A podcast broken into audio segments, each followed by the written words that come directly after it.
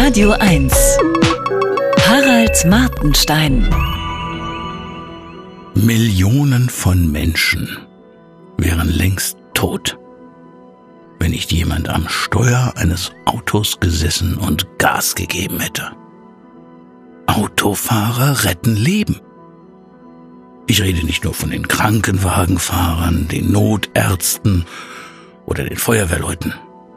Ich rede auch von den Lastwagen, die Sandsäcke an den Deich bringen, wenn die Sturmflut kommt. Diese Lastwagen können übrigens nur fahren, wenn vorher ein anderer Lastwagen Benzin zur Tankstelle gebracht hat. Mit dem Lastenfahrrad würde das echt zu lange dauern. Ich rede auch vom Essen auf Rädern für die Alten oder dem aufgeregten Mann, der seine hochschwangere Freundin mit Vollgas ins Krankenhaus fährt, weil die Fruchtblase geplatzt ist. Einen solchen Fall kenne ich. Das vernutzte Wort alternativlos trifft hier wirklich zu. Die Feuerwehr kann nicht die U-Bahn oder das E-Bike nehmen. Der Mann mit seiner schwangeren Freundin kann es auch nicht. Liebe Klimaaktivisten, werdet bitte nicht gleich wütend. Wer eine wichtige Straße blockiert, nicht symbolisch, sondern indem er oder sie sich festklebt, spielt mit dem Leben der Mitmenschen.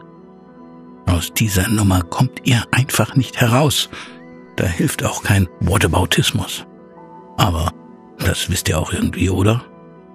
Ihr möchtet den Weltuntergang verhindern. Aber die These, dass wegen des Klimawandels demnächst die Welt untergeht, falls nicht genau das gemacht wird, was ihr wollt, kaufe ich euch nicht ab. Der Ausstieg aus den fossilen Brennstoffen ist im Gang, in Deutschland jedenfalls. Euch dauert das zu lang. Aber 20 oder 30 Jahre sind recht wenig für einen so radikalen Umbau. Er ist teuer. Das heißt, man muss ihn bezahlen können. Wenn keine Autos mehr fahren und der verdammte Kapitalismus durch was auch immer ersetzt wurde, manche von euch wollen das ja, dann ist weniger Steuergeld da und der Weltuntergang kommt, falls er kommt, wegen eurer Erfolge, vermutlich eher etwas früher. Nun, die schlimme Frage. Seid ihr Terroristen? In zeitgemäßer Sprache gesagt, ihr werdet von manchen als Terroristen gelesen. Ich finde dieses Wort zu hart. Gegen das T-Wort nehme ich euch in Schutz. Terroristen schießen Leute in den Kopf, um auf diese Art etwas für eine aus ihrer Sicht bessere Welt zu tun. Das würdet ihr Stand heute wohl nicht machen. Ihr nehmt den Tod von Leuten nur in Kauf. Ähnlich wie ein Autobahnraser. Das ist schon etwas anderes. Obwohl es den Toten ja egal sein dürfte, wie ihr Todsein juristisch einzuordnen ist. Mit äh, den Tod in Kauf nehmen meine ich nicht nur Straßenblockaden. Ich meine auch die Nonchalance, mit der manche heute den sinkenden Wohlstand der Leute begrüßen als etwas Positives, etwas Ökiges.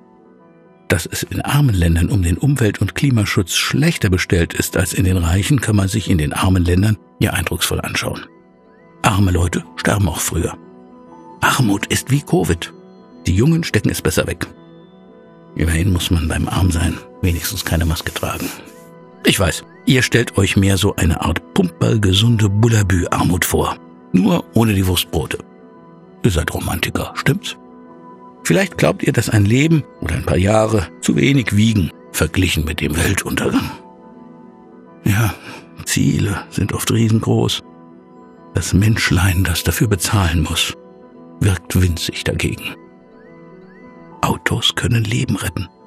Wie kann man gegen den Weltuntergang kämpfen, wenn einem das Schicksal eines Menschen egal ist? Ich begreife es nicht. Harald Martenstein auf Radio 1.